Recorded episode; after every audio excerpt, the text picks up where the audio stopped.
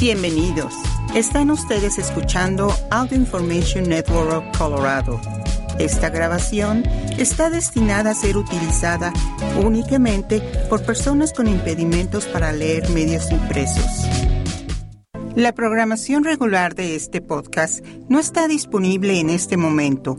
Esperamos que disfrute de esta transmisión especial de AINC.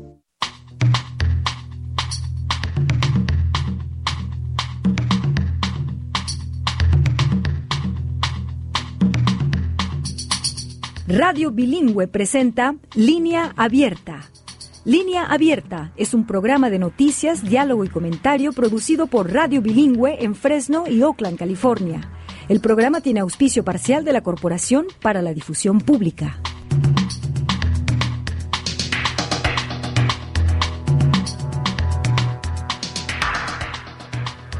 Amigos, ¿qué tal amigas? Eh, bienvenidos sean a este su espacio para la noticia y para la deliberación. Eh, juntos todos eh, de los hechos que están detrás de la noticia. Samuel Orozco y todos en producción le mandamos un muy cordial saludo y también le mandamos un gran agradecimiento por prestarnos durante este rato su muy apreciable atención. Si además de escuchar y prestarnos su atención gusta usted compartir su opinión, no deje de llamarnos. Al final del servicio abriremos un espacio para sus llamadas en nuestro segmento de Tribuna Libre.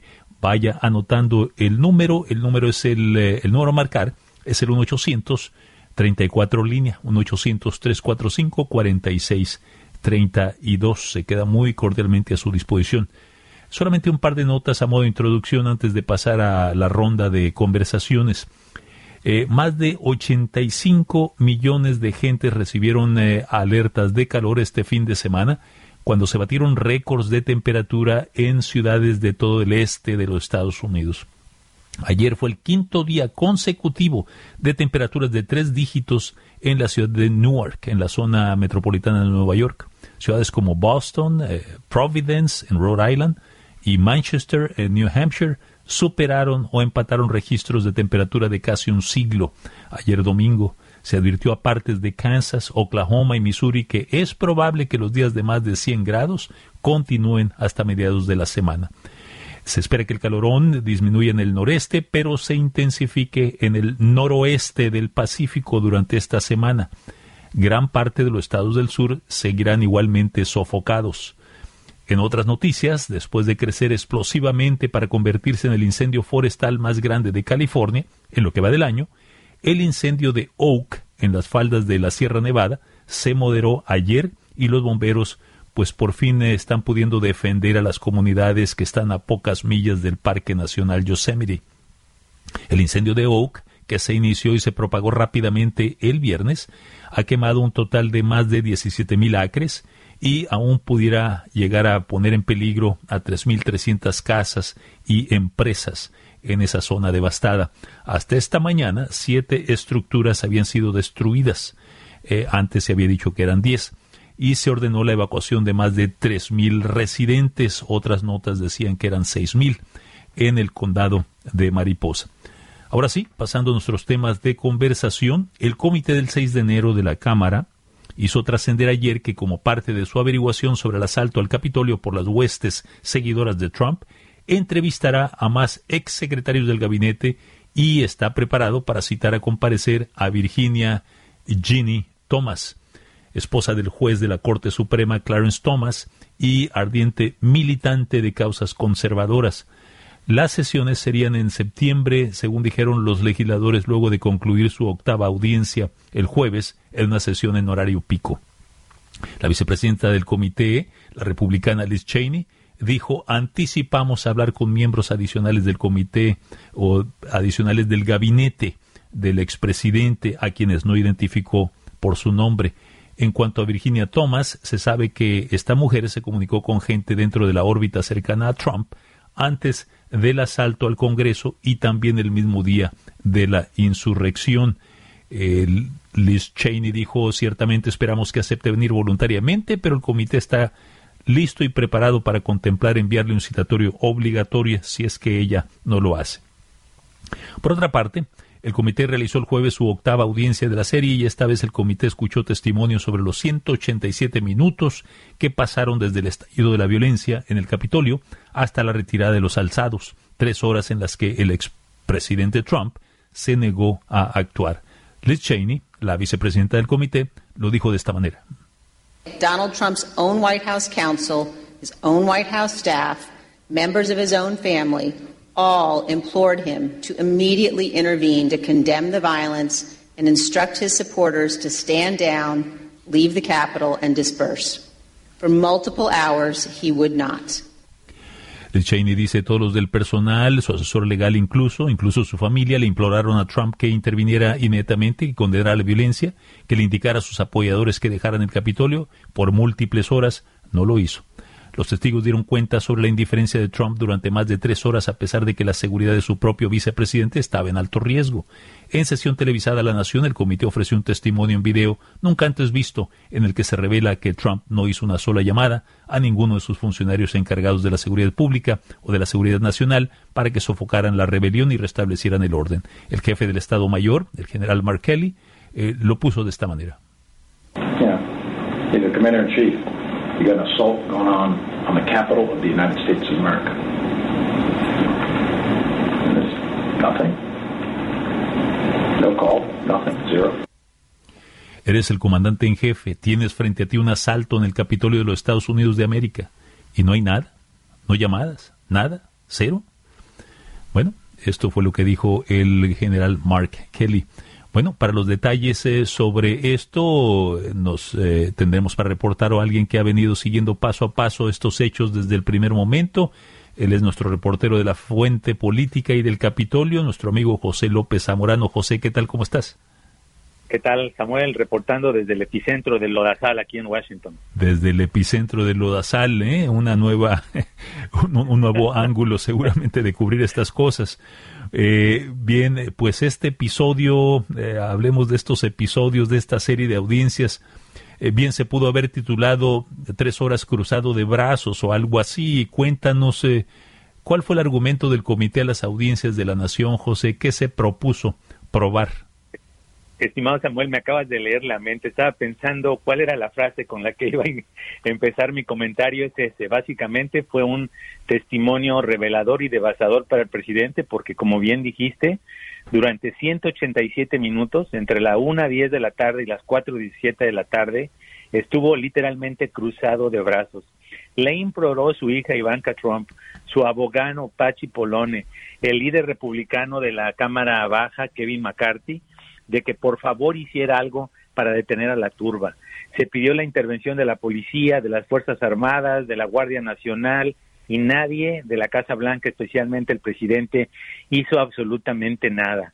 Eso es, me parece a mí, la, la evidencia más clara de que el comité investigador del 6 de enero está tratando de armar un caso en el cual el presidente básicamente abdica de su responsabilidad constitucional de salvaguardar las instituciones, salvaguardar en este caso el Capitolio y el proceso legítimo para la validación de las elecciones de noviembre en las cuales resultó ganador el señor Joe Biden.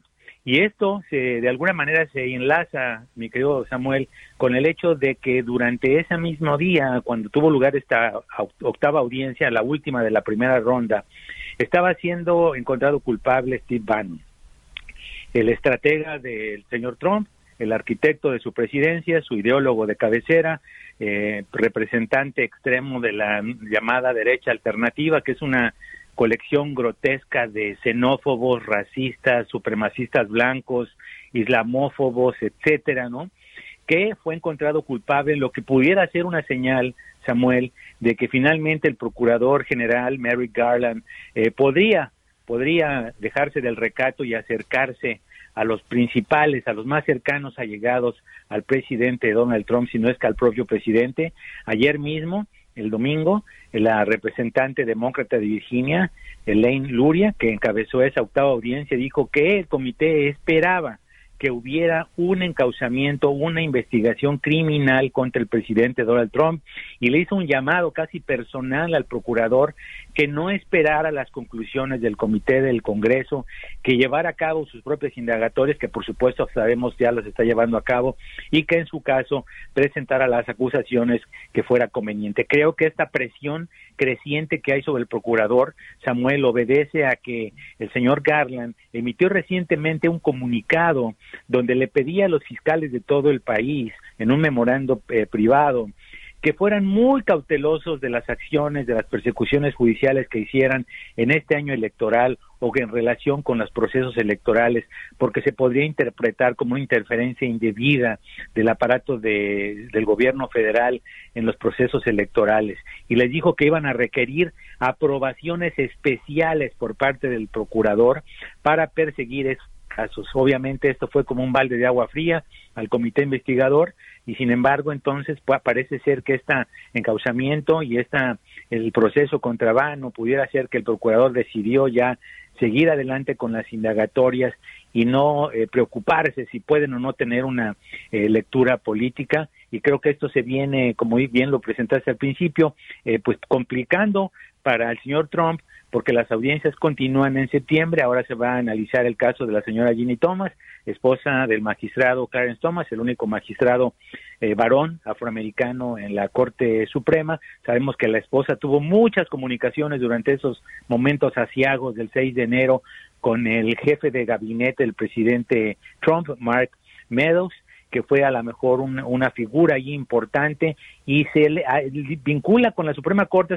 porque su esposo, Clarence Thomas, fue el único, el único de los magistrados de la Corte Suprema que votó a favor de que el presidente Trump no fuera obligado a presentar sus documentos oficiales con motivo de la investigación del 6 de enero. Como vemos, esta traba esta trama macabra pues está complicando para el presidente Trump, expresidente Trump, porque tiene todas las intenciones de lanzarse nuevamente por la presidencia. Parece ser que según sus más cercanos allegados, que le han filtrado estos datos a los medios de Estados Unidos, solamente está por decidir si lo anuncia antes o después de las elecciones de noviembre. Vamos a ver si las acciones del procurador Mary Garland le echan a perder la fiesta.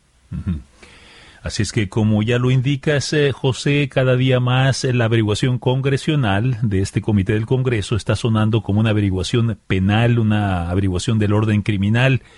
Y, y, mientras efectivamente no se sabe aún exactamente qué hará el Procurador General Merrick Garland con todo este montón, este caudal de evidencias que ya le está turnando el Congreso, ¿no? Ya lo está haciendo público el Congreso.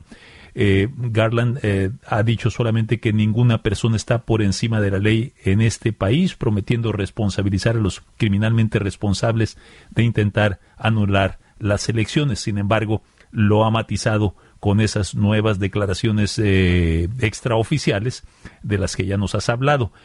¿Cuáles serían los cargos más probables que se pudieran llegar a interponer en contra de Donald Trump en caso de seguir la averiguación ese curso? ¿Qué se maneja en Washington? Bueno, yo creo que los dos cargos más importantes sería el primero de los cuales obstrucción de la justicia, Samuel. Hay de parte del comité investigador eh, una inclinación, una dirección clara que empezó a presentar desde las primeras audiencias.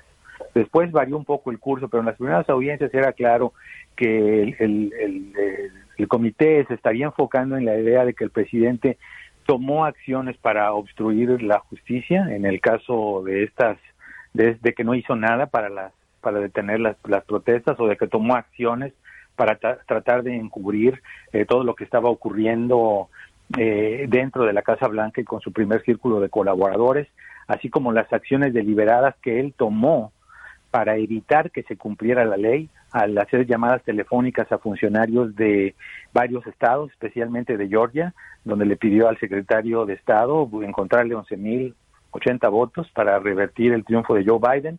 Su decisión de conspirar aparentemente con Rudolph Giuliani y otros abogados eh, para lograr la implantación de electores falsos en algunos de los colegios electorales estatales, la idea de que iba a generar un caos en el país y en las legislaturas estatales que le permitieran a Mike Pence invalidar la elección a pesar de, que carecía de facultades legales para hacerlo. Son como una suma crítica de ese cargo posible de obstrucción de la justicia. Y el, el segundo cargo que consultamos con abogados justamente, Samuel, para ver si tenía mérito esta idea de que quedarse de brazos cruzados era una manera eh, de poderle fincar un cargo penal y nos comentan que sí, efectivamente, el presidente tiene una obligación constitucional de salvaguardar el orden público, preservar las instituciones y en este caso quedó claramente documentado con la evidencia tan meticulosa que vimos y escuchamos el viernes pasado que el presidente no solamente no hizo nada, sino que las primeras palabras que emitió en relación con los sucesos en esta aparición pública a las 4.17 de la tarde, donde efectivamente pidió que hubiera eh, un comportamiento pacífico, en ese mismo mensaje justificó, justificó a la masa, a la turba que invadió el Congreso, les dijo que los amaba y que eran muy especiales. Y al día siguiente, Samuel, cuando tenía un discurso preparado para leer ante la opinión pública, ante el mensaje a la nación de Estados Unidos, el presidente se rehusó a decir que la elección estaba terminada, dijo que él no lo iba a decir así y también modificó otras partes de su discurso eh, cuando sus ayudantes le escribieron que tenía que decir que los manifestantes no lo representaban y que no representaban a su movimiento, él se lo quitó de una manera deliberada, así que creo que yo que estos estas evidencias sugieren que el presidente de alguna manera estaba amparando y arropando desde su presidencia, desde la oficina ejecutiva, un comportamiento claramente criminal por parte de sus seguidores en el Congreso. Y eso porque se detuvo donde, donde quedó, ¿verdad? Pero no sabemos qué hubiera pasado si encuentran a los legisladores, si no hubiera habido una respuesta rápida del servicio secreto que custodiaba al señor Mike Pence, si no hubieran logrado evacuar a la presidenta de la Cámara de Representantes, que sabemos que algunos de los simpatizantes llevaban, llevaban eh, esposas de plástico para eh, detener a los congresistas, todo lo cual creo yo que eh, confirma lo que en su momento, ese mismo 6 de enero, Patsy Polone, el abogado general de la Casa Blanca, le dijo a, a Mark Meadows a través de su, de su ayudante, que si no detenían al presidente, todos iban a ser acusados de, de todo tipo de cargos criminales, porque no solo eso, el presidente intentó encabezar a la turba, fue que se lo impidió su servicio secreto, ya lo sabemos ahora, esa famosa escena donde quiso darle un volantazo a su jefe de escoltas, no lo logró, al final de cuentas regresó a la residencia ejecutiva,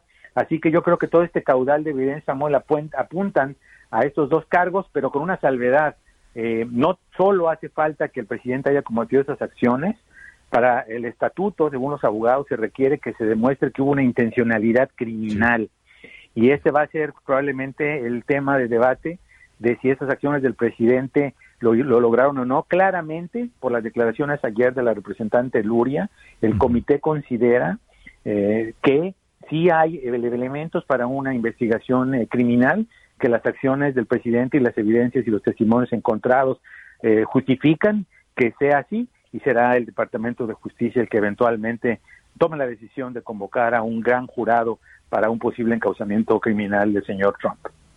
Por lo que nos reportas, entonces, eh, realmente esto de que hubo inacción por parte del presidente es solamente un decir, ¿no? Realmente estuvo muy activo, muy activo promoviendo su plan, cualquiera que ese plan haya sido en esos 187 minutos, en ese compás de tres horas eh, que separaron desde el estallido de la violencia hasta el retiro, la retirada de sus huestes dentro del Capitolio. Pues se nos queda pendiente eh, para próxima ocasión, seguramente, José, esto de hablar acerca de eh, las medidas, ya ves que se anuncia de que jalarán a comparecer a Virginia Thomas, la esposa de Clarence Thomas, el juez, eh, uno de los jueces más conservaduristas de la Corte. Se abren las compuertas, dijo una de las investigadoras. Eh, se reporta que eh, Virginia Thomas se dispone a resistir el citatorio del comité, así que eh, estaremos muy al pendiente de lo que ocurra en caso de que se dé ese citatorio o esa invitación a comparecer, José. Por lo pronto, mil gracias, que estés muy bien, ¿eh? Hasta luego. Gracias, Samuel. Buenas tardes. Buenas tardes. José López Zamorano, desde Washington, D.C. vamos a brevísima pausa, seguiremos con más en medio minuto. Línea abierta en la Bahía de San Francisco. Miércoles y jueves a las 5 de la tarde y sábados a las 12 del mediodía. No vendo nada, yo ya no puedo pagar mis biles. Línea abierta, programa nacional de entrevistas, comentarios y participación telefónica en la cadena Radio Bilingüe y ahora en KIQI 1010 AM en la Bahía de San Francisco. Manténgase bien informado. Pasemos ahora a otro tema, amigos radioyentes. Vayamos virtualmente hablando a, Arizona, estado donde las votaciones tempraneras, las adelantadas, ya están en marcha con destino al día 2 eh, de la jornada electoral. La próxima semana, el martes 2 de agosto. La nota titular de Arizona es la batalla por la gubernatura. El actual gobernador, el republicano Doug Ducey, eh, deja el cargo al no poder aspirar por ley a reelegirse. En el campo demócrata, el exalcalde y exfuncionario de la administración Obama, Marco López, disputa la nominación a la secretaria de Estado Katie Hobbs. En el Partido Republicano, la pelea es entre las candidatas Karen Taylor Robson, miembro de la Junta de Regentes, y Kerry Lake, expresentadora de noticias en la televisión local. Aunque detrás de bambalinas el agarre en esta contienda es más bien entre el expresidente Trump, que dio su venia a Kate Lake, le dio su espaldarazo, y el ex vicepresidente Mike Pence, que desafiando a Trump le está apostando todo a Robson, quien también cuenta con el endosamiento del gobernador saliente Doug Ducey. De esta manera, Arizona pasa a ser el, el, tercer escenario de una batalla gubernatorial de un estado clave en el que importantes figuras del establishment republicano se resisten a Trump y a sus candidatos. Los otros dos son Georgia y Pensilvania. En estas batallas se vuelve a litigar las elecciones del 2020 que perdió Trump y se mide también el grado de influencia, de palanca política que Trump ejerce en el Partido Republicano en momentos en que da señales de querer lanzarse de nuevo a otra candidatura a la Casa Blanca. Para dar más detalles sobre esta contienda en Arizona, tengo la presencia de nuestra colega Elvia Díaz, editora de el diario The Arizona Republic. Me acompañas de Phoenix. Elvia Díaz, ¿qué tal? ¿Cómo estás? ¿Qué tal, Samuel? Gusto en saludarte. Igualmente, eh, Elvia, dinos de entrada todo lo que debamos saber de las candidatas a la gubernatura que figuran en la boleta electoral de los republicanos de Arizona. Ellas son Karen Robson y Kerry Lake. ¿Quiénes son? Pues mira, Samuel, para empezar, ellas no son las únicas que están en la boleta electoral. Hay, hay dos o tres personas todavía más, pero definitivamente ellas son las punteras. Entonces, de, exacto, definitivamente la, ah, la pelea, la campaña está entre ellas dos. Uh, Carrie Lake um, es una personalidad de la televisión aquí local, una anchor.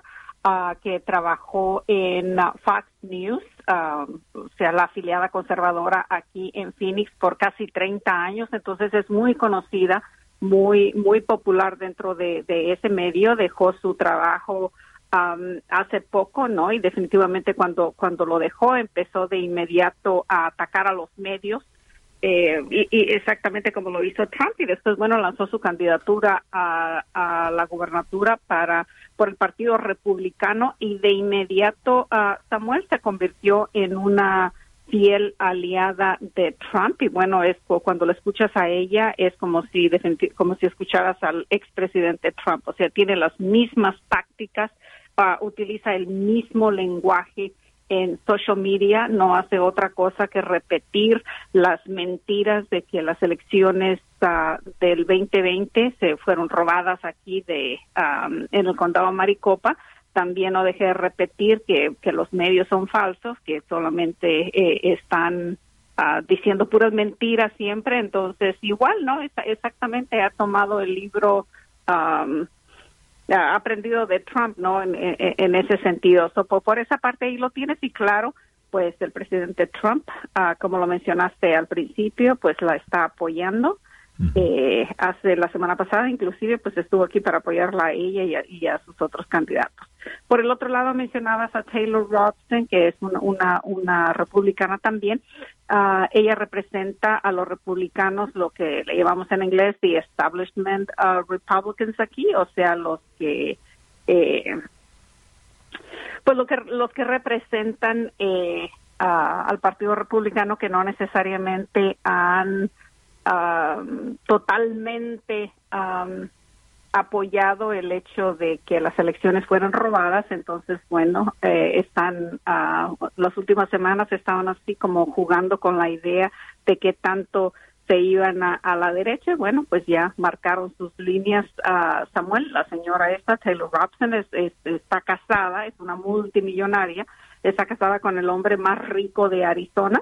Entonces, pues definitivamente ya ha invertido que ya van hasta 15 millones de dólares, una persona relativamente no tan conocida en, en el estado, pero obviamente que gastando tanto dinero, pues ahora ya todo el mundo la conoce, ¿no?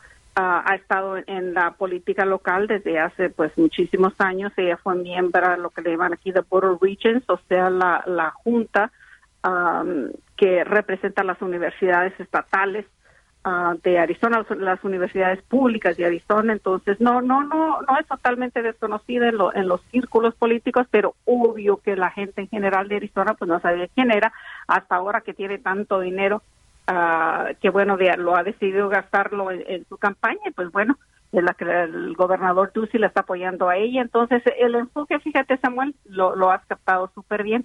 El enfoque no, no necesariamente es quiénes son estas mujeres, uh, sino más bien el pleito entre Trump y nuestro gobernador Ducey, que bueno, ya han marcado sus, sus líneas. Ahora, a propósito de marcar las líneas, eh, eh, ¿cuál es el mensaje donde marcan su línea estas dos candidatas, las candidatas punteras a la gubernatura en la planilla republicana, eh, Taylor Robson y Kerry Lake? Que aparte de lo que ya nos decías, de que hay por lo visto una división entre si aceptar o no aceptar los resultados de la elección presidencial, ¿cuál otro asunto figura al frente? Bueno, inmigración, la frontera figura al frente, pero en ese en ese sentido la única diferencia entre ambas, o sea, las dos están utilizando la frontera como eh, pues solamente como una campaña, ¿no? Para atraer a los superconservadores. Ambos ambas dicen que hay que terminar el muro el muro fronterizo. La única diferencia entre ambas es que um, Carrie Lake dice que en cuanto ella que sea resulte ganadora, ella va a declarar una invasión a México y que bueno que ella va a tomar cartas en el asunto como gobernadora ella misma va a declarar la guerra literalmente la guerra a México declarará una una invasión uh, militar. Entonces imagínate en realidad en cuanto a migraciones es la única diferencia entre ambas. Por otro lado, la, la señora Robson, pues yo creo que se ha distinguido ya un poco en hablar más de la economía, en hablar más Um, de eh, qué tipo de Arizona debe ser, que, se, que en realidad está tomando los puntos del gobernador Ducey, donde obviamente se está enfocando en que se debe continuar siendo un estado donde sea uh, pues fácil para los para los comerciantes, ¿no? A reducir los impuestos, a atraer más trabajos, o sea, ese tipo de, de, mensaje. Entonces, fíjate que es ahí donde yo veo la gran diferencia, porque inclusive algunos latinos, lo cual me llama mucho la atención, algunos latinos de pequeños negocios que obviamente no, no lo dicen públicamente, eh, pero sí me, sí me dicen que pues en realidad ellos no se opondrían a una, a una gobernadora Taylor Robson porque sería buena para ellos como, como negociante, ¿verdad? Ahora con, con Kerry Lake, pues no, definitivamente, o sea, ella solamente habla de, eh, pues de, de la agenda del America First, ¿no? Entonces, ah, proteger la frontera, proteger el voto, proteger que no le robe las elecciones, que esa es otra cosa, Samuel. La señora Taylor Robson ya ha dicho de, de que ella respetará los resultados, cualquiera que eso sea, eh, el próximo martes, sin embargo, Kerry Lake ha dicho que no, que definitivamente es la única manera que ella puede perder es si, le roban la elección. Hoy no más. Así que, bueno, por lo visto seguimos con la misma narrativa, ¿no? De la elección pasada. Eh, ahora, eh, ¿qué dicen las encuestas, Elvia? ¿Quién tiene los vientos a su favor? ¿Quién lleva el impulso? Hasta hace dos semanas, Kerry Lake definitivamente era la puntera, o sea, parecía que su movimiento era eh, que no se podía parar, que definitivamente ella sería la la ganadora, no, de la nominada del Partido Republicano. Sin embargo, el dinero que ha invertido la señora Robson, pues le ha ayudado bastante a eh, pues a promocionarse, ¿no? Ante, los los arizonenses. Uh, Kerry Lake todavía lleva una pequeña delantera pero pues bueno, no, ya se le ha acercado, entonces los puntos Samuel están estadísticticamente eh, dentro del margen, entonces eh, lo que quiere decir que cualquiera de las dos puede ganar. Exactamente. Ahora, la pregunta en boca de muchos, eh, Elvia, ¿por qué es tan importante para Donald Trump ganar Arizona? Bueno, porque definitivamente él está mirando no solamente a los gobernadores, él está mirando tres posiciones súper importantes aquí en, en, Arizona, Samuel. Él quiere el, gobernador, que obviamente pues así ya él tendrá, eh, tendrá una un aliado directo para lidiar con la frontera y otros y otros uh, y otros temas quiere obviamente que su achichincle, el que ha designado para senador, que también gane, porque obviamente quiere que el no solamente que el Partido Republicano gane el Congreso, que tenga la mayoría del Congreso, sino que sea su gente. También obviamente está apoyando al secretario de Estado, que tiene la misma narrativa que él, porque él considera que entre eh, el secretario de Estado, que obviamente es el que es el que supervisa las elecciones, que entre esa posición y el gobernador, pues ellos pueden hacer lo que quieran, inclusive, o más importante, pues ah, cambiar los votos si es necesario para, para él específicamente cuando se lance, si es que se lanza, a presidente en el 2024. Imagínate, o sea, todo, todo regresa a lo que quiere Donald Trump para él. Así es. Bueno, después de todo, en Arizona vuelven a enfrentarse pues el expresidente Donald Trump y el ex vicepresidente Pence, eh, aunque a través de interpósitas personas, no a través de surrogates, como se diría en inglés, en torno al mismo asunto que averigua, eh, que se averigua, ¿no? Que es eh, el, desconocimiento de la elección en la que perdió Trump. Ahora, Arizona ha figurado de alguna forma en las audiencias que un comité lleva a cabo para ventilar los hechos de violencia en el Capitolio del 6 de enero, sobre lo cual acabamos de reportar al principio del programa, la última audiencia, Elvia. Eh, ¿Han tenido esas audiencias eh, en el Congreso de la Nación alguna repercusión en las primarias republicanas de Arizona? No lo creo, Samuel, ya que las personas que han salido um, como estrellas, ¿no? De ese uh, de ese hearing lo han aprovechado para decir que los los republicanos, uh, perdón, que los demócratas solamente están están utilizando esa audiencia como cacería de brujas y que es simplemente porque no uh, eh, quieren lastimarlos, ¿no? Entonces, en realidad um, ellos lo han utilizado pues para encender más mechas dentro de la misma gente que ya que ya los está apoyando. O sea, estas personas, cabe mencionar, Samuel, que estas personas que han surgido en este comité, aparte del presidente, obviamente estamos hablando de algunos representantes, pues ellos vienen de, un, de unos distritos sumamente conservadores que definitivamente apoyan al presidente Trump y apoyan esa, esa idea de que, eh, de que las elecciones fueron robadas. Entonces, en realidad es como eh, como calentarles más los ánimos, ¿no? Las primarias seguramente no tendrán ninguna repercusión en esos distritos congresionales específicamente. Ahora a nivel estatal, pues ya es otra cosa, ¿no? Ese ese tipo de audiencia seguramente tendrá mayor repercusión en las elecciones generales ya después que pasen las las primarias eh, de este martes en cuanto a quién en realidad quieren que ganen ciertas posiciones importantes aquí, como la de gobernador, la de senador, secretario de Estado, etcétera. Muy bien. Pues Elvia Díaz, no me resta más que agradecerte muchísimo, como siempre, por tu presencia en línea abierta. Que estés bien, ¿eh? Muchas gracias por la invitación. Hasta luego. Elvia Díaz es editora del diario de Arizona Republic. Me acompañó desde Phoenix, eh, Arizona. Vamos a la brevísima pausa. Seguiremos con más en medio minuto.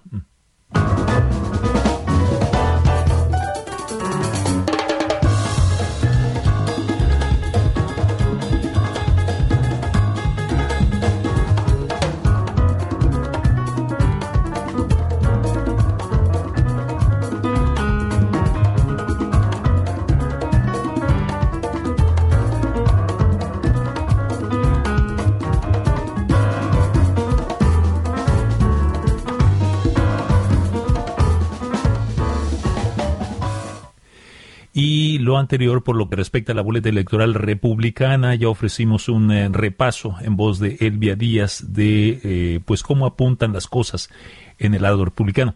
Pasemos ahora a echarle un vistazo a la contienda demócrata por la nominación a la gubernatura de Arizona, contienda que, repito, tiene ya su etapa de votaciones tempraneras y se dirimirá el martes 2 de agosto, la semana entrante, en una jornada que va de las 6 de la mañana a las 7 de la noche. La boleta demócrata está protagonizada eh, por los candidatos a la gubernatura que son, eh, por un lado, Katie Hobbs, la actual secretaria de Estado, y por el otro, Marco López, 43 años, exalcalde de la fronteriza ciudad de Nogales, que en tiempos de la administración Obama estuvo al mando de la Agencia Federal de Aduanas y Protección Fronteriza. Marco López fue también director ejecutivo de la Comisión Arizona-México como asesor de políticas para México y América Latina en la época de la ex gobernadora de Arizona, Janet Napolitano. De resultar electo, López pasaría a ser el primer gobernador latino del estado en medio siglo. Desde la gestión del gobernador Raúl Castro, Arizona no ha tenido gobernador latino. Hoy, en este episodio más de nuestra serie sobre las elecciones primarias, queremos ver eh, un poco de cómo piensa Marco López y cuál es su oferta para los arizonenses. Eh, para esta ocasión invitamos también a Katie Hobbs. Su campaña nos respondió, eh, pero nos dijeron que esta vez no iba a ser posible debido a compromisos previos pero expresó la campaña su voluntad de estar con nosotros en fechas próximas, en fechas venideras. Por lo pronto, la plática será solo con el exalcalde Marco López y además le extendemos a usted, amigo, amiga radioyente, la invitación para que al final de la plática usted se sume con sus comentarios. La invitación va de modo muy especial para los oyentes de KREE e en Douglas, Arizona, y también a los que nos acompañan en nuestra emisora hermana eh, repetidora en Yuma, también estado de Arizona. Sin más, eh, le doy la bienvenida a Marco López. Marco López, ¿qué tal? ¿Cómo está? Gracias, Samuel. Muy buenas tardes a ti y a todo tu auditorio. Muy bien, gracias a Dios. Aquí estar contigo esta tarde. Gracias por su presencia, Marco. Marco, pues usted ha dicho que lo que más interesa a los latinos en Arizona son los trabajos, las oportunidades de empleo, la economía. Eh, Arizona ha tenido un aumento del ingreso personal per cápita mayor que el promedio nacional, según tengo entendido. Eh, ¿Por dónde ve el futuro de la inversión en Arizona? ¿Cómo dar impulso y vida a su economía? especialmente a la economía de las comunidades, familias trabajadoras más, golpeadas por la pobreza, que no se han beneficiado de ese, de ese aumento del que se habla en los círculos oficiales el día de hoy. Así es, mira Samuel, ah, en el trayecto de la campaña me ha tocado visitar los 15 condados y muchas de las 22 tribus aquí en el estado y el refrán común eh, es eh, la falta de oportunidades. Oportunidades para familias trabajadoras que hoy eh, no tienen acceso a las herramientas educativas para poder mejorar su entorno familiar. estamos en el, en el nivel 49 en todo el país de la inversión educativa. Eso quiere decir que para nuestras familias que nos escuchan en Douglas o en Yuma o en todo el estado, desafortunadamente, eh, la, la posibilidad de que sus jóvenes busquen y puedan obtener oportunidades eh, en el área hospitalaria, en el área eh, de salud médica o en las nuevas tecnologías, sí eh, vemos un rezago muy importante en esas oportunidades fuera del condado de Maricopa. En el condado de Maricopa es donde se ha enfocado mucha de esa inversión y en esas, en esas ciudades sí tienen un poquito más de acceso, pero como bien lo dices, muchas familias todavía aún el precio de vivienda sigue siendo un precio muy elevado, el precio de la eh, canasta básica sigue en incremento y las oportunidades pues eh, se han ido haciendo un poquito más difícil de obtener. Por eso seguimos trabajando en eso y vamos a vamos yo creo a darle esa, ese cambio que la gente tanto necesita y está deseosa de, poder alcanzar nuevas oportunidades. Ahora, los trabajos serían eh, muy buenos, seguramente, y muy agradecibles, pero sin un buen estado de salud, eh, ¿de qué sirve que haya buenos trabajos, verdad? Es lo que dirían muchos, eh, muchos de nuestra comunidad. Sabemos que en Arizona, Marco, los latinos batallan para recibir servicios médicos. En Arizona, los latinos tienen la cobertura de atención médica más baja que los demás, mucho más baja que los demás. La tercera parte carece de cualquier tipo de cobertura médica, lo cual es hasta cinco veces más que los eh, residentes blancos. ¿Cuál es su plan de salud? ¿Cómo asegurar a tanto latino sin seguro? Así es, mira, una de las cosas que sí nos preocupa mucho, eh, 822 mil arizonenses no tienen acceso al cuidado de la salud médica. Eso eh, requiere un enfoque federal, eh, un enfoque estatal y un enfoque con el sector privado eh, médico aquí en el estado de Arizona. Colorado es un buen ejemplo que, que ha logrado unir esas tres bases y por eso nos preocupamos y vamos a estar trabajando y tenemos un plan, perdón, de cómo vamos a trabajar en la, administración para poder cerrar esa brecha de 822 mil arizonenses que hoy por hoy no cuentan con atención médica o un buen seguro para poder eh, atenderse. Eh, y esto, como bien lo dices, en las dos comunidades más eh, golpeadas, en las comunidades indígenas y en la comunidad hispana, vemos esos rezagos y esa, esa brecha aún más eh, eh, elevada. Eh, y si te vas yendo a las áreas rurales, como muchas de las personas que nos están escuchando hoy, en el condado de Cochise o Yuma, sí vemos más dificultad a tener acceso. Simple y sencillamente, Samuel, en muchos lugares no hay centros médicos con buena capacidad.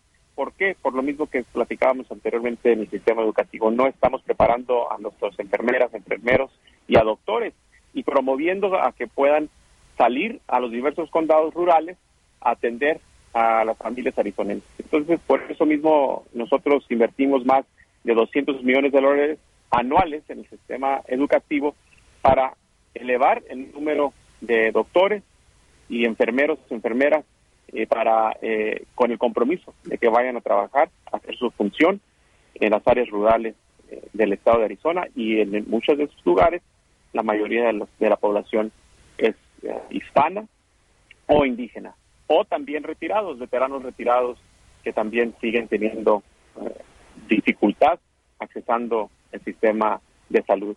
Entonces, en esas tres áreas, Samuel, afortunadamente, ojalá te pudiera decir que el gobierno republicano se ha estado enfocando en cómo mejorar la educación, en cómo mejorar eh, la salud y cómo traer oportunidades de desarrollo económico en las áreas rurales, pero desafortunadamente pues no ha sido la prioridad. Se han enfocado en eh, reducir impuestos para favorecer al 1% de los más ricos aquí en el estado de Arizona pues eh, nos dice que para el asunto de la salud eh, importa mucho el tener a profesionales bien preparados y además bien culturalmente competentes para que vayan a las comunidades a atenderlas, ¿no? Médicos, enfermeras, profesionales de la salud. Pero para todo eso, Marco, pues se requieren eh, maestros, ¿no? Se requieren maestros en las escuelas.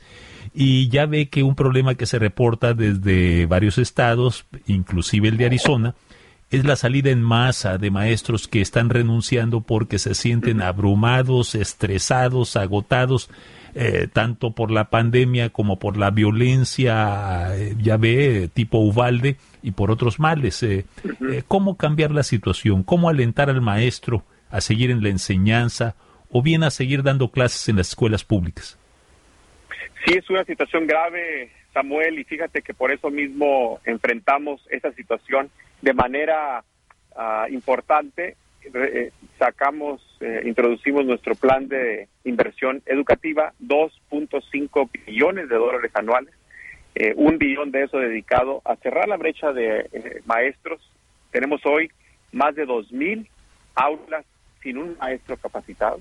Eso por falta no únicamente de inversión en el salario que se les paga a nuestros maestros, pero también la preparación para ah, esos maestros parte de ese billón de dólares es para hacer exactamente eso, incrementar el salario, pero también ofrecer preparación para que nuestros mismos maestros después puedan ser administradores, directores eh, de, las escuelas y no se nos vayan. Hoy en Arizona tenemos eh, la, la, vida hábil de un maestro es de únicamente tres años, porque abandonan la profesión, porque no les pagamos bien, los tratamos mal y no les damos las herramientas para poder impartir eh, la educación en las escuelas a través de todo el estado.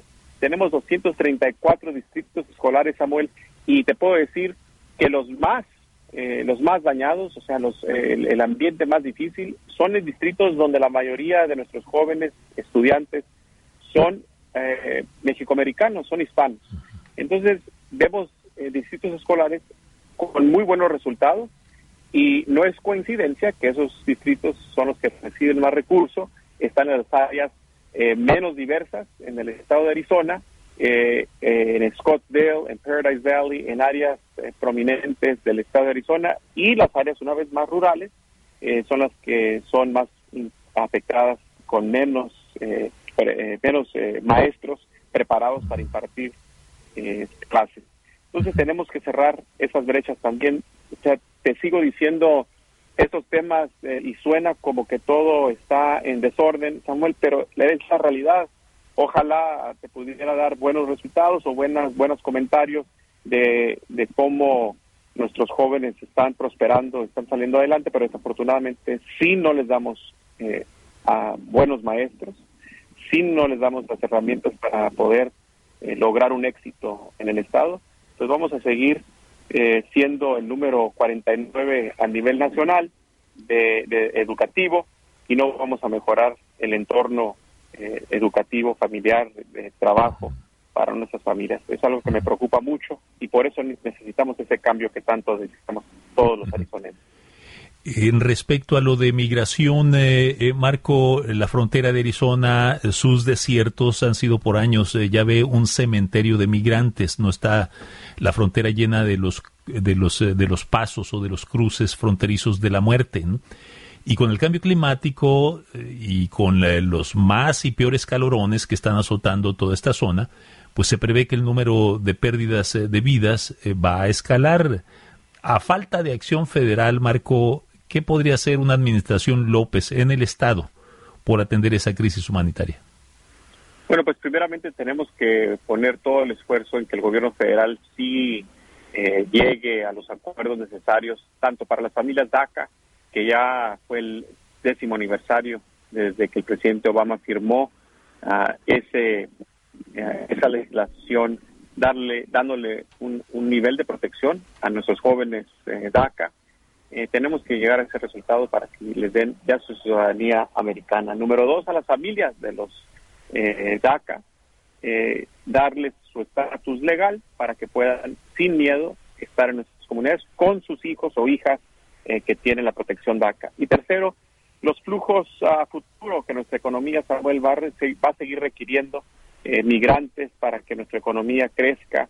Eh, es importante que los coyotes, los traficantes de personas, no sean los que se benefician de un sistema quebrado como el que tenemos hoy. Pero para eso necesitamos un gobernador que entienda eh, yo como migrante, yo como exalcalde de una ciudad fronteriza y como jefe eh, de aduanas y seguridad fronteriza, te puedo decir que lo mejor que podemos hacer es tener un sistema ah, ágil, un sistema que eh, reconozca las necesidades de nuestra economía y pueda procesar esas visas para los migrantes que quieren venir. Y, y de no hacer así, de no llegar a un acuerdo federal, el, las únicas organizaciones son las organizaciones ilícitas que, como bien lo dices, cada año más de 300 personas fallecen en el desierto o en eh, comunidades como San Antonio, lo que vimos hace una semana, 53 muertos eh, en, un vagón eh, intentando entrar aquí a los Estados Unidos. Entonces, esa es la dinámica fronteriza, pero necesitamos un, gobernador que entienda que, que son vidas y no eh, debe ser un tema político, si no, no lo vamos a resolver, Samuel. Por ese lado, eh, el tema migratorio. Por el otro lado, el tema de seguridad, sí tenemos un, gran, un grave problema en la fentanil. Eh, las adicciones se siguen viendo los, las cifras elevadas en todas las comunidades, no únicamente comunidades fronterizas, en todo el estado y en todas, en muchas ciudades a través del país.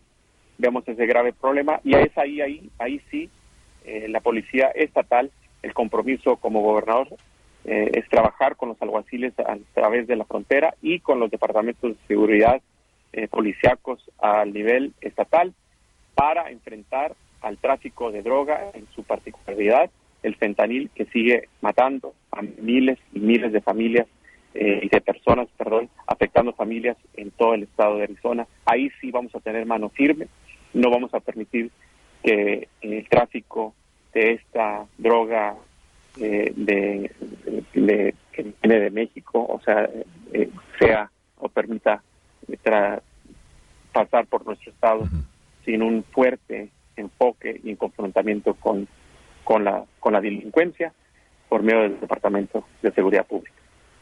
Hablamos amigos con eh, Marco López. Marco López es candidato a la nominación demócrata para la gubernatura del estado de Arizona. Me acompaña por teléfono.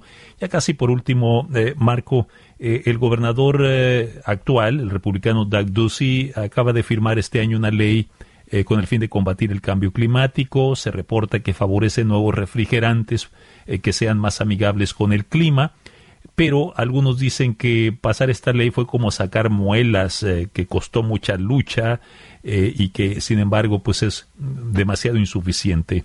Eh, ¿Qué haría usted para poner su granito de arena desde Arizona al tema de la crisis climática? ¿Cuáles cambios urgen y cuáles cambios además de urgir serían viables en lo inmediato tomando en cuenta la oposición en la legislatura? Bueno, una de las cosas que tenemos que enfrentar después de 50 años que se firmó el convenio del cuidado del agua, ahora eh, vemos que tenemos ya, estamos en el año 22 de la sequía aquí en el estado de Arizona y el tema del agua es un tema que se tiene que enfrentar antes del año 2026. Obviamente ese es el año que se vence el, el acuerdo actual con los estados vecinos y con México para buscar cómo manejar eh, el agua del río Colorado y también los pozos y que eh, muchas eh, muchos de la industria agrícola sin regulación no no tenemos idea cuánta agua siguen sacando de los pozos de los montos acuíferos. Es tiempo de reunir a las tribus el compromiso con ellas hace un mes que hice es que las tribus las 22 tribus que tienen acuerdos prioritarios del agua, van a ser parte de las decisiones que vamos a tomar. En el norte del estado de Arizona vemos eh, parte del cambio climático, los incendios que acaban con más de 200, 300 mil acres eh, en, eh, de forestal y eso también impacta el nivel de agua que corre hacia los lagos durante el invierno con, cuando se derrite esa nieve. Entonces, todo eso impacta al agua, impacta al, al, cambio climático, al manejo de los recursos naturales que tenemos en el estado de Arizona y es el compromiso de trabajar junto con las tribus, con desarrolladores y con líderes comunitarios para llegar a un acuerdo para los próximos 50 años eh, de mejor manejo de los recursos naturales, pero también en, particularidad del agua y del, y del, del aire que respiramos porque sí estamos en, eh, ranqueados en el último lugar a nivel nacional en cómo manejamos los recursos naturales en el estado de Arizona. Es tiempo de cambiar eso. Oiga usted. Ya por último, Marco, usted ha dicho, con mi presencia en la boleta, en la boleta electoral, quiero alentar, impulsar, dar eh, inspiración, energía a los latinos de todo el estado para que se movilicen, salgan a votar y sean parte del proceso de toma de decisiones en Arizona. Eh, ¿Ves señales de que ese fenómeno esté pasando, de que haya marea alta de votantes, a juzgar por las tempraneras y a juzgar por lo que se anticipa hacia la jornada electoral del 2 de agosto? Sí, mira, Samuel, yo estoy eh, muy este, esparanceado de que la gente eh, está dichosa de un cambio. En los 15 condados a los que he visitado, en las tribus inclusivamente también, eh, veo eh, un dinamismo, un ánimo de, cambio, que la gente por fin se siente escuchada por nuestra campaña. Soy el único activo eh, visitando nuestras comunidades. como bien lo indicabas, no, no te sientas mal, Samuel, esta candidata a la cual yo estoy compitiendo no se presenta a ninguna entrevista, a ningún debate, a ningún reunión, meeting comunitario. Eh, eh, es, eh, es una dinámica que hemos estado viendo y que la gente la siente, se siente abandonada, se siente no escuchada. Y, yo creo que eso no únicamente lo estamos viendo en la comunidad hispana, en la comunidad latina, ah, pero lo estamos viendo a través de todo el Estado. Entonces, yo creo que sí, nuestro, nuestra comunidad latina está lista para el cambio. Este, tenemos por primera vez eh, esa oportunidad de cambiar, de hacer historia en 50 años, como bien lo, mencionabas en tu introducción, Raúl Castro, originario de Cananea, Sonora, cruzó por Agua Prieta, eh, logró la candidatura y luego la gobernatura ah, hace casi 50 años. Lo vamos a hacer, estamos listos para hacer historia, Samuel, pero obviamente está en el voto de cada una y cada uno de los arizonenses. Los invitamos a que lo hagan antes del 2 de agosto, si tienen su boleta por correo, eh, deposítela en su buzón ah, antes de mañana, tienen hasta mañana para poder depositarla en un buzón para asegurar de que llegue y a ser contada. Si no, la pueden entregar en su casilla el mismo 2 de agosto o en persona ir a votar. Yo veo ese dinamismo, estoy seguro que cuando la gente dice queremos cambio y ejercen su voto, ese cambio se da, Samuel, y los invitamos a que sean parte de un mejor futuro arizonense. Pues Marco López, no me resta más que agradecerle muchísimo por su presencia en línea abierta. Espero sigamos en comunicación eh, para darle seguimiento eh, otra vez a esta, a esta campaña ¿no? rumbo a la gubernatura en el estado de Arizona. Que esté usted bien, ¿eh? Gracias, hasta luego. hasta luego. Marco López, eh, repito, es eh, exalcalde de eh, la ciudad de Nogales, en la frontera de Arizona con Sonora, México, y actualmente contendiente por la nominación demócrata hacia la gubernatura en este mismo estado fronterizo, una contienda en la cual pues lleva los vientos, según las encuestas, soplan los vientos algo en su contra, la cuesta es hacia arriba, las encuestas le dan una notable desventaja. Marco López a veces le ha dado por compararse con eh, la líder afroamericana del estado de Georgia, Stacey Abrams, eh, eh, así como lo hizo en Georgia, pero Abrams no llegó a la gubernatura, eso hay que también tomarlo en cuenta.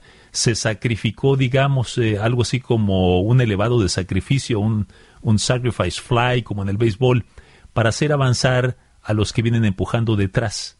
En el caso de Abrams, eh, fue el caso de los senadores Ossoff y el senador Ralph Warnock, los que al final de cuentas terminaron en eh, el Senado, ascendiendo, triunfando. Será cuestión de ver si la postulación de Marco López y el esfuerzo invertido en galvanizar el voto de los latinos resulta en el ascenso de más líderes latinos al gobierno en el estado de Arizona.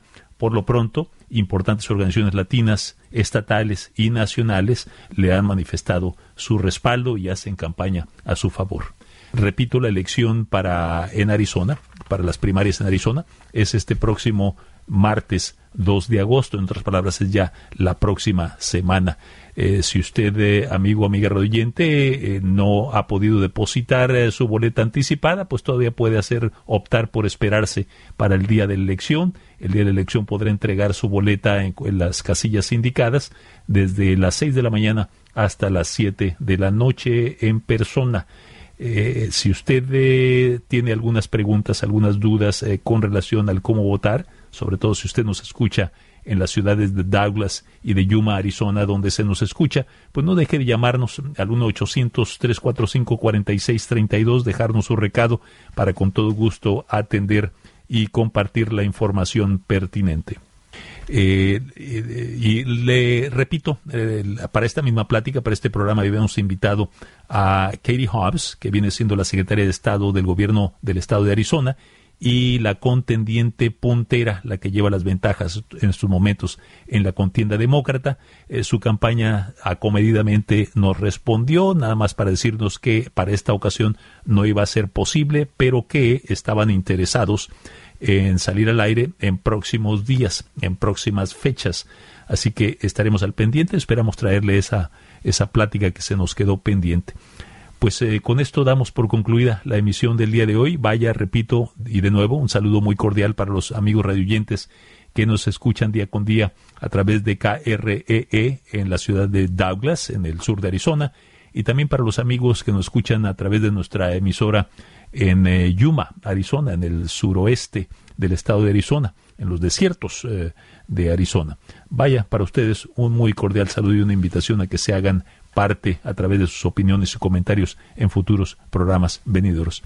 Eh, a nombre de todo el equipo de Trabajos Amoroscos se despide. Sigan pasando ustedes muy buen día. Hasta la próxima.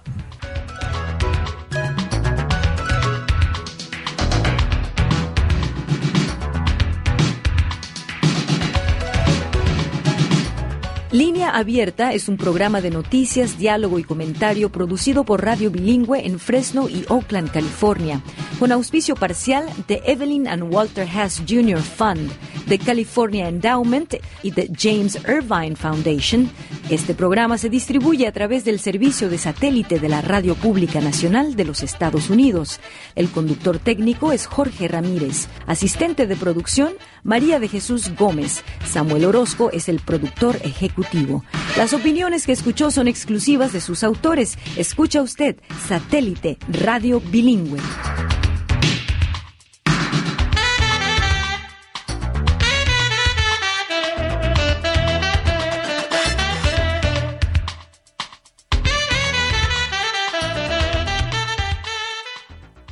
Si ha disfrutado de este programa, por favor suscríbase a nuestro servicio gratuito en nuestra página web www.aincolorado.org o llamando al 303-786-7777.